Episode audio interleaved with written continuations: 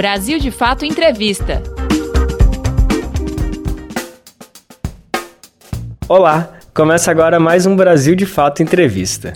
A conversa de hoje é com o ex-ministro Celso Amorim. Ele foi duas vezes ministro das Relações Exteriores durante o governo de Tamar Franco e do ex-presidente Lula e ministro da Defesa do governo da presidenta Dilma Rousseff. Na entrevista, ele fala sobre a importância das Forças Armadas para a soberania do Brasil, mas critica o papel que elas têm assumido no governo de Jair Bolsonaro. O ex-ministro também comenta sobre a presença do militar brasileiro no Comando Sul dos Estados Unidos e lamenta a submissão total do Brasil ao país norte-americano. Confira. Forças Armadas no Poder. Função fundamental das Forças Armadas é defender a soberania nacional. Se fosse um ou outro militar que tivesse no governo, uma opção pessoal, né, passando para a reserva, inclusive, necessariamente passando para a reserva, sobretudo esses que têm função mais elevada, né? É, eu não acho que necessariamente todos tenham que passar, mas quem está em função elevada, em função de, de mando de político, teria que ter passado para a reserva. Bom, fosse um outro militar que tivesse uma visão diferente, isso já aconteceu na história, isso não é uma coisa assim extremamente grave. O problema é que hoje, seja por que motivo for, é uma análise que se pode fazer, eles estão orgânica, as Forças Armadas ficaram organicamente ligadas ao governo. Primeiro porque, digamos, são muitos militares, então, e muitos nas chefias, não são só os 6 mil que estão distribuídos é, muitos nas, como titulares de ministérios, ou ainda que interino num caso, mas são muitos. Então é, é, é inseparável, digamos assim, a ideologia, que, enfim, ideologia no sentido de conjunto de ideias, vamos dizer, que trazem os militares do que faz o governo. É impossível separar. Militar brasileiro no comando do sul dos Estados Unidos. O fato de termos lá um, um oficial general, que hoje, hoje é um brigadeiro, o primeiro acho que foi um do exército, um brigadeiro servindo no Comando Sul dos Estados Unidos. No Comando Sul, gente, não vamos ter ilusão, o Comando Sul é o exército voltado para o quintal, como os americanos veem. E eles falam quintal não é pejorativamente, não, eles falam quintal estrategicamente, como eles se referem, talvez, ao Cazaquistão, ou sei lá, qualquer outro país, não sou eu que estou dizendo, de modo que eu não quero ficar mal com o Cazaquistão nem com ninguém do ministro exterior, como quintal da Rússia. É uma maneira de expressar geopoliticamente. Então, para eles, é o quintal, tanto que eles têm um Comando Sul. O Comando Sul é para se deter aqui. E aí eles põem sob a capa de combate ao narcotráfico, outras questões que, aliás, os nossos militares jamais no passado aceitaram. Eu fui ministro das Relações Exteriores com o governo Itamar Franco, na época não tinha ministro da Defesa. Então, quando veio o, o secretário de Defesa norte-americano aqui, ele visitou os três ministros, na época eram ministros militares, mas quem o, o anfitrião fui eu. Eu conversei, convidei para o almoço, era o Bill Perry, era um homem até bem inteligente. E ele veio com uma missão que era, digamos, que as Forças Armadas brasileiras se voltassem para o crime organizado. Que era uma grande. Tinha acabado a Guerra Fria, não interessava mais a Rússia, não tinha ressurgido a ameaça do comunavírus, vamos dizer assim, né, para usar expressões que estão usando hoje, ou do Partido Comunista Chinês, como dizem lá nos Estados Unidos. Então, a, a, o problema era o crime organizado. E os nossos militares, aí sim, os militares resistiam muito a essa ideia, porque a ideia deles era defender o país, uma coisa muito adequada, de ameaças externas, não entrar no, questão policial. E, e, então, agora, mas só que quando você vai para o Comando Sul, tem uma mistura total dessas coisas. E uma mistura muito negativa e usada para justificar o intervencionismo na, na nossa região. Veja bem, a não intervenção, a autodeterminação dos povos, além da independência do Brasil e várias outras coisas, não são definições de um ministro das Relações Exteriores. Não é porque o Santiago Dantas disse, ou porque outros disseram, está na Constituição brasileira, artigo 4, são princípios que regem as nossas relações internacionais. E, e você vai no Comando Sul, tem um general lá, e o Comando Sul está voltado, obviamente, para intervenções, inclusive na Venezuela, que tem patrocinado, e, e, e, digamos, coloca essa intervenção, essa potencial intervenção, sob a capa de combate ao narcotráfico. Então, justamente, os nossos militares estão fazendo coisas que ele, uma que eles não queriam, de estarem envolvidos nessa, nessa, nessa, nessa questão da, do combate ao crime organizado. Não envolvidos lateralmente, como naturalmente eles poderiam estar, mas umbilicalmente, sob a tutela norte-americana. E a, servindo, a presença deles servindo lá para legitimar uma eventual intervenção. Porque mesmo que o, eu, eu acho que o oficial lá não vai ter opinião nenhuma eles vão tentar extrair dele algum conhecimento, porque os americanos sabem de tudo. Eles não precisam do militar brasileiro. A presença do militar brasileiro é para legitimar. Aliás, o outro que tem é colombiano.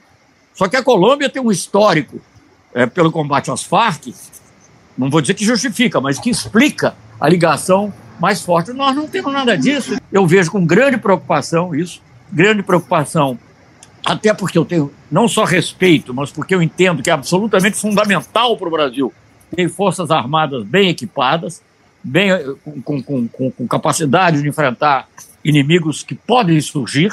Podem não existir hoje, quando as pessoas dizem, ah, Força Armada, Brasil não tem inimigo. Não tem inimigo hoje, mas acontece que no dia que tiver um conflito, vamos dizer, entre os Estados Unidos e a China e ficarem de olho no nosso petróleo, pode ser um, pode ser outro. Então a gente tem que saber defender, e é como, aliás, diz o general Echegói, pela dissuasão.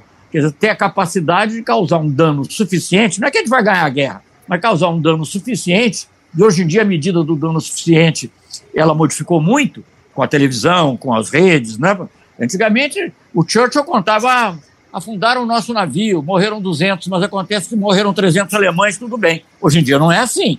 Se morrem dois ou três americanos ou dez americanos, isso já vai para a CNN já é um problema. Então nós temos que ter essa capacidade. Agora, essa capacidade é para eventuais adversários externos, não para se voltar para a política interna. E esse é o grande erro que está sendo cometido. E na política externa, só para como, como todos eles sempre admitem, se olha os documentos militares, todos eles falam da ligação entre defesa e política externa. Na política externa, o nosso objetivo tem que ser o de jogar num mundo mais multipolar. Não pode ser, de maneira alguma, digamos, estar subserviente a um país, a uma superpotência, nem a uma nem a outra. Não é nenhuma delas. Vamos jogar nesse mundo. E era o que o Brasil fazia, com grande. E não é uma coisa só dos governos do PT, claro que nós aprofundamos, mas veio vindo. Isso é uma construção histórica. O Brasil agiu com independência. Eu fui embaixador do governo Fernando Henrique em relação ao tema do Iraque, nós agimos com grande independência. Né? E, e eu era, por exemplo, nos opondo a, a, ao uso da força, enfim, é, é várias questões que aí seria muito longo eu, eu, eu te falar. E sempre teve essa visão na, na, área econômica, na área comercial. O Brasil sempre agiu independentemente. Hoje em dia, o Brasil faz uma proposta junto com os Estados Unidos contra a China. Eu estou dizendo isso que tudo isso é um contexto geral. Então, o que eu fico preocupado com uma grande missão dos militares, das Forças Armadas, melhor dizendo, das Forças Armadas, é defender a soberania nacional, e nesse ponto eu estou em total acordo com o general Etchegóia, justamente por isso eu fico muito preocupado com essa conspurcação, digamos assim, do papel das Forças Armadas hoje, primeiro, tratando de assuntos que ela não entende. Se eu tivesse lá um militar na saúde, num posto segundo ou terceiro escalão para cuidar da logística, até posso entender. Só que hoje não é assim. Você tem lá um ministro interino, interino, mas que já está há três meses. Aliás, até isso é um fato grave, porque você não tem um ministro titular da saúde quando você tem a maior crise sanitária da história do Brasil, você não ter um titular da pasta já é um escândalo. Mas, enfim, é ele que está cuidando. E, obviamente, ele não entende nada. Então, eu fico preocupado, porque aí eu vejo uma contaminação, infelizmente, que está ocorrendo, coisa que não ocorreu. Eu nunca vi uma submissão igual, nem no governo militar, nem durante a ditadura houve coisa equivalente. Nunca, nunca. Então eu fico espantado, e aí é que eu acho, terminando o comentário e voltando à sua pergunta, que haja essa submissão. Ah, e assim, porque não adianta, não há, não há como separar mais. Eu, no início, eu tenho amigos, então, hoje em dia até não os procuro muito para não criar problema para eles, mas eu tenho amigos, sobretudo, que já estão mais velhos, né? E que eles diziam, não, mas esse não é um governo militar, no início do governo, é um governo com militares. E eu até achava que, o, que dava para aceitar o argumento. Mas, gente, com o número que tem, cargos importantes, os cargos que estão sendo usados, e a relação imediata com a ativa, infelizmente, porque o sujeito acabou de sair, vai ser chefe da Casa Civil, o outro está ainda na ativa e é ministro da Saúde, enfim, então eu acho que aí há, eu acho que infelizmente está havendo essa contaminação. Eu acho isso muito ruim para o país, mas muito ruim para as Forças Armadas. Eu não concordo com as pessoas que escolhem só criticar os militares. Eu acho que isso é um erro. Você pode fazer uma análise sociológica, saber por que, que eles se situam mais à direita, ou mais ao centro, ou mais isso, ou mais aquilo. Eu acho que é uma análise válida científica para fazer. Mas eu acho que nós não podemos dispensar as Forças Armadas. Nós temos que lidar com ela. Eu acho que é importante que elas se que estejam compenetradas, que a missão delas é defender o país, defender não só as fronteiras, mas defender, se colocar no mundo de uma maneira que o Brasil tenha independência né, e que possa atuar de acordo com as políticas que são definidas e com os princípios da Constituição. Recursos para as Forças Armadas. Eu lutei muito por recursos para as Forças Armadas. E não é fácil. A presidenta Dilma tinha uma boa compreensão, mas você sabe, é uma disputa. Quando você vai dizer, como é que eu vou dizer que o dinheiro do, da, disso vai entrar no lugar daquilo? E é difícil as pessoas compreenderem, porque como não veio uma ameaça imediata, não veio. Mas enfim, voltando. Os países que têm projeção no mundo têm programa espacial. A Índia, que estava muito atrás da gente quando nós fizemos um acordo com a China lá sobre satélites há 40 anos, 30, 40 anos atrás, a Índia já mandou foguete para Marte. E o Brasil não consegue mandar um foguetinho para botar um satélite. Um programa espacial, como um programa nuclear, como um programa em cibernética, você tem que fazer com o dinheiro do país. Custa caro? Custa. E nisso eu concordo com o general Etchegóia. Tem que fazer com o dinheiro do país, tem que ter dinheiro para isso. Eu sempre defendi, eu sei que agora tá, até está sendo muito criticado, e eu acho que o momento é extremamente inoportuno para falar disso. Mas eu sempre defendi que o Brasil tivesse também 2% do PIB investido nas Forças Armadas. Não para pagar pensão, o erro é esse. Não é para ficar pagando pensão para família e, e, estendendo benefícios, hora extra, sei lá como é que estão fazendo aí, é, ter uma previdência diferente. Não para isso, mas para se equipar, para ter um submarino de propulsão nuclear, para ter uma aviação de caça capaz de realmente defender, é, defender, ter uma artilharia antiaérea que o Brasil não tem. O Brasil não dá, é um tiro de busca-pé. Se vier alguma, algum míssil, alguma coisa assim, você não tem nada. Nós quisemos fazer isso com a Rússia, para equilibrar. Era o navio com a França, o, o, o, perdão, o submarino com a França, é, tinha uns satélites com a China, temos uma imensa comparação, de qualquer maneira, que já existe com os Estados Unidos, a compra de material, de milhares de coisas, né? e estávamos querendo fazer é, com a Rússia a, a, defesa antiaérea, com participação dos militares, aliás. Por isso que eu digo, eu me surpreendo um pouco, porque eu nunca vi resistência. Ah, podia ter uma resistência específica, localizada, muito, muito mais em função de lobbies ou de, ou de um certo comodismo é, de alguns setores do que propriamente uma resistência institucional a cooperar diversificadamente. Da mesma maneira que não havia nenhuma resistência, pelo contrário, eu vi isso até em diapositivos que eles faziam, e falar é, é, um lema que, digamos, extrapolando já do. Eu extraí, digamos, de certa maneira, do que estava implícito na Estratégia Nacional de Defesa, mas eu extraí é, e dizia assim: com relação à América do Sul, é cooperação para dentro, dissuasão para fora. Você está ouvindo a entrevista com Celso Amorim, duas vezes ministro das Relações Exteriores durante o governo Itamar Franco e do ex-presidente Lula, e também ministro da Defesa do governo da presidenta Dilma Rousseff. Na conversa, ele fala sobre a importância das Forças Armadas para a soberania no Brasil, mas critica o papel que elas têm assumido no governo de Jair Bolsonaro. O tópico agora é possibilidade de golpe eu jamais poderia pensar, enquanto eu estava lá no Ministério, não por eu estar lá, mas pelo contato que eu tinha e ver que os militares fossem se envolver em algum tipo de golpe. Jamais. Eu não acho que eles estavam ali é, sequiosos para dar um golpe. Não vejo. O que eu acho que alguns militares, e isso sim é uma coisa que tem que mudar, eles ainda se veem como guardiões da democracia. Eles não são. Eles são guardiões da democracia se um poder o pedir. Não são eles que decidem se a democracia está sendo ameaçada ou não. Não podem ser eles é o Congresso Nacional, é o Supremo. Né? Dependendo da situação, pode até vir a ser o Executivo, depende. Mas, enfim, então é isso. Né? E aí eles, o que eu acho, que digamos assim, eles, a formação de muitos deles é uma formação de classe média. Militares são classe média. A maioria é classe média média. Os que chegam a generais e tal são classe média alta, vamos dizer, padrões brasileiros. Né? Eles, eles talvez digam que não, mas são. Como eu sou classe média alta, como um embaixador é classe média alta no Brasil. Não é classe alta, obviamente, porque não tem. Meu salário não dá para pagar um, um voo, um voo do, de, de, um, de um jatinho desse, né? É, mas, enfim, Rio São Paulo. Não dá para pagar nada. Mas, para o Brasil, que vive na miséria ainda, eu, ou na pobreza, pelo menos, eu sou classe média alta. Eles também. Então, acabamos se identificando um pouco com isso. E a, a maciça propaganda dos meios de comunicação, e aí a Globo é imperdoável. Porque não é só a Globo, é a Globo, a Globo News, as pessoas veem muito Globo News, onde teoricamente tem as pessoas bem informadas, que falam melhor português, razoavelmente português, é, e que, então eles são influenciados por isso. E eu acho que aí o momento mais triste em que, digamos, os militares tiveram um papel mais evidente, agora também está tendo por razões diferentes, como você já comentou, a gente pode falar mais.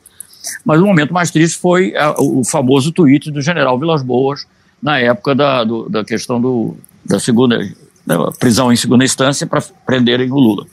Esse foi um momento grave, com ação política, obviamente, coordenada com a TV Globo, porque foi feito minutos antes, o Jornal Nacional publicou, e foi, obviamente, um ato de intimidação. Agora você vai me perguntar, aquilo influiu? Não sei, não sei te dizer, mas era para influir, era para influir, era se alguém ali, que foi 6 a 5, se alguém ali balançasse, que, ah, quem sabe é melhor a gente garantia, não sei o quê, olha que você... Então não tem dúvida que aquilo foi para influir. Então aquilo eu não posso dizer que foi um golpe militar, mas aquilo é um elemento importante num golpe continuado, que foi esse golpe que era o impeachment da Dilma e a prisão do Lula. Claro que há uma certa identificação, uma certa proximidade, etc., mas principalmente eles estavam vendo no governo Bolsonaro a chance de a voltar a exercer poder. Eles se acham muito competentes, eles se acham muito honestos, eles acham que eles podem dar um jeito no Brasil, que é uma visão errada.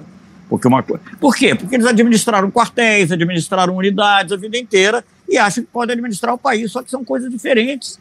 Coisas diferentes. Aliás, o caso da saúde é o mais eloquente, né? Você pode ser capaz de jogar, botar um remédio aqui, ali, eu não sei o que, mas saber qual é o remédio não é você que vai saber. Não tem que saber, nem é suposto saber. Né? Então, mas eu acho que eles, infelizmente, têm, às vezes, a visão de que eles podem tratar de qualquer problema, que qualquer coisa você botar lá um organograma e tal, e, e, e, um fluxograma e agir. Não é assim. E não é assim. Mas eu acho que eles viram a chance de voltar a exercer cargo. Alguns se arrependeram profundamente, ou não sei se arrependeram profundamente, alguns não ficaram, né, que é o caso do general Santos Cruz, porque ele tinha, não é que ele seja de esquerda, não, mas ele tem uma percepção de que não era, não era dessa maneira. E, infelizmente, muitos outros ficaram, apesar de ver as coisas que estão acontecendo no Brasil. Submissão do Brasil aos Estados Unidos.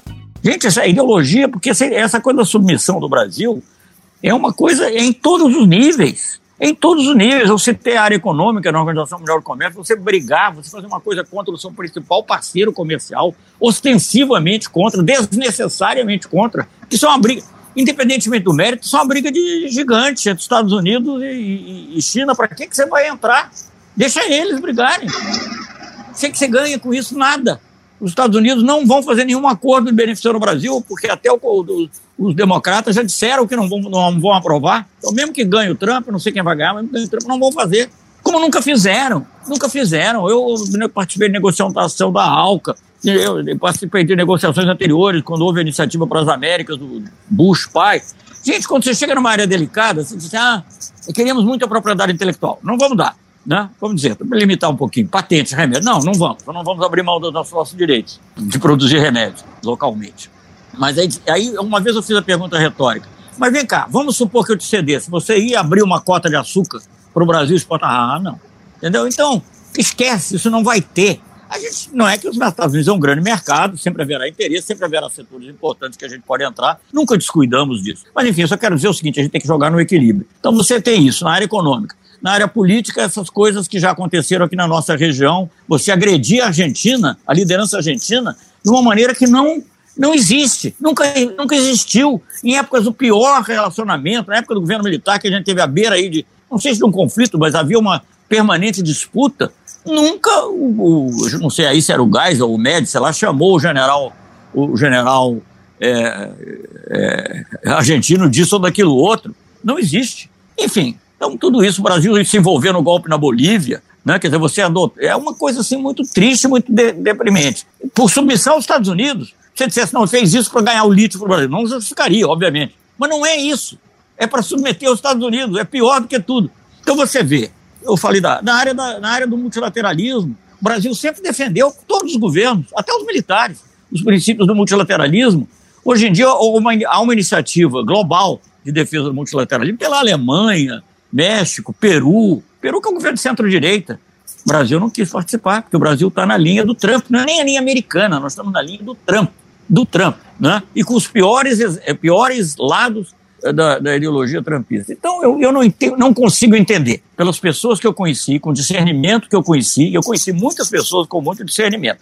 Alguns se apagaram, ou, digamos, se acomodaram, porque também é muito tentador você é convidado para ser presidente de uma companhia, presidente de outra companhia, não sei o que, você não está envolvido diretamente na política, você está se beneficiando, então você cala a boca.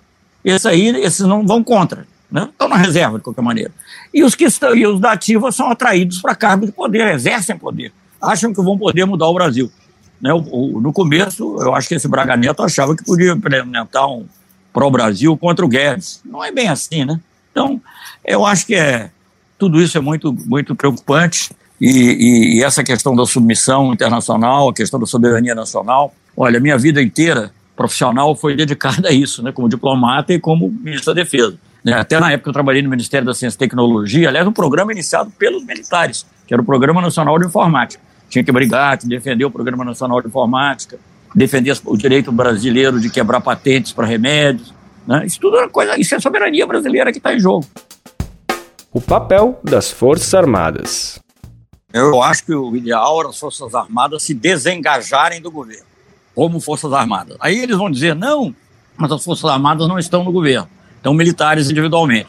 E aí entra esse aspecto que você falou, mas são militares ativa, então eles não podem, eles não podem desconsiderar o interesse, o interesse de voltar para as funções originais e o que, que eles vão fazer lá. Então não está certo, já é por aí. E segundo, o que eu vejo é, é, é, é, o exercício de função, não são uma função técnica específica, entendeu? Como eu ilustrei com esses casos, por exemplo, no nosso governo, eles exerceram, né, que eram funções importantes. Eu acho que tinham que se desengajar do governo, eles estão sendo contaminados pela ideologia, não há como separar. A prova, eu acho, esse negócio da cloroquina ter sido incluído no perfil do, do comandante do Exército, é uma prova cabal disso. Ele consultou algum cientista para dizer isso? Foi consultado? Não. É porque é a opinião do presidente, ele sabe que não pode também afastar muito. Então, então eu acho isso muito, muito negativo, muito ruim. Eu não, não, não acho que as Forças Armadas têm que tomar nenhuma ação contra, eu acho que não pode fazer isso, elas não têm que se meter para um lado ou para o outro, mas elas deviam se desengajar do governo e cuidar e botar mais ênfase. Esquecer que eles esquecer a saúde, não é esquecer a saúde, fazer o que elas podem fazer na saúde, que é ajudar na logística, não é fazer coisas o laboratório da Marinha pode fazer uma, ajudar numa vacina? Não pode, porque não tem, não tem capacidade para isso. Eles, são, eles fazem, eu tive lá, eles, eles fazem, não fazem pesquisa de ponta, né? Eles fazem produção em massa. É útil, é bom, de, de remédios bons. Essa cloro, pode ser que agora essa cloroquina sirva para combater a malária até o fim do século XXI. Tá, também vai guardar lá, não sei se tem estoque suficiente. Então, o que, que eu diria? Eu acho que as Forças Armadas, se eu fosse influir, que eu não influo nada, né? voltar a pensar nos grandes projetos que são os projetos que têm a ver com a defesa do país para o risco de, uma, de um conflito externo.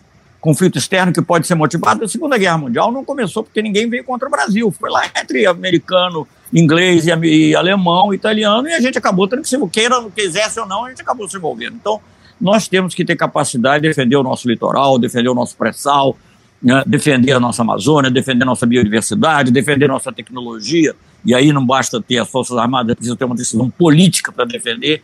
Isso que eu acho que a gente devia fazer. É isso que devia fazer. Agora, não tem nada disso, né? não tem nada disso. Então, eu, é, é, é, eu acho que sair da parte interna. A parte interna, as Forças Armadas, é uma discussão lá o que é subsidiário, o que é essencial, mas mesmo que esteja no artigo 142, é muito claro é a pedido de um deles, entrar na a pedido, de, a pedido do, dos poderes constituídos. Eles não têm que ficar se metendo, nem, nem de jeito nenhum pensar em serem árbitros, nem os diplomatas, nem, nem, nem os militares, nem os diplomatas, nem os médicos, nem ninguém. Isso é o Congresso Nacional. Congresso Nacional, o Supremo, o, o, Supremo, o Supremo Tribunal Federal. Eu acho muito perigoso a esquerda ficar muito, digamos assim, como se fosse, olha, não tem, né? Eu, não é que eu concorde, não quero passar por, a, mão, a cabeça por cima, a, mão, a cabecinha por nada do que está acontecendo, entendeu? Acho que é tudo muito ruim. Agora, não vamos categorizar definitivamente é, uma, uma, de maneira negativa toda uma, uma profissão que é uma profissão importante para o país, que tem que ser convencida. É difícil, mas ela pode ser convencida. Eu acho que nós estávamos no caminho disso. Infelizmente, a sociedade brasileira, porque não foi essa, esse golpe que aconteceu, e eu já disse até que houve a participação, acho, naquele famoso tweet do general Vilas Boas, é o mais evidente, depois nessa participação intensa no governo, no governo Bolsonaro agora, mas eu acho que o golpe não começou nas Forças Armadas. Não começou, sobretudo não começou nos altos comandos das Forças Armadas. Não começou. Não começou. Começou no civil, começou na TV Globo, começou no Moro, começou no FBI, começou na, na NSA, né? E isso foi contaminando. Começou lá com, com, com a ação do Aécio Neves no dia seguinte à, à, eleição do segundo, segundo turno da Dilma. Assim que começou. E eles foram se juntando, talvez, oportunisticamente. Houve mais oportunismo do que ideologia na atitude militar em relação ao governo Bolsonaro. Você acabou de ouvir o BDF Entrevista com Celso Amorim, duas vezes ministro das Relações Exteriores durante o governo Itamar Franco e do ex-presidente Lula, e também ex-ministro de Defesa do governo da presidenta Dilma Rousseff. Você pode conferir outras conversas como essa no YouTube, Spotify, Deezer ou outras plataformas do Brasil de Fato. Ficha técnica. Apresentação: Lucas Weber. Entrevista: Leandro Milito. Edição: Vanessa Nascimento e André Paroche. Coordenação: Geisa Marques e José Eduardo Bernardes. Direção: Beatriz Pasqualino e Nina Fidelis. Até a semana que vem. Brasil de Fato Entrevista.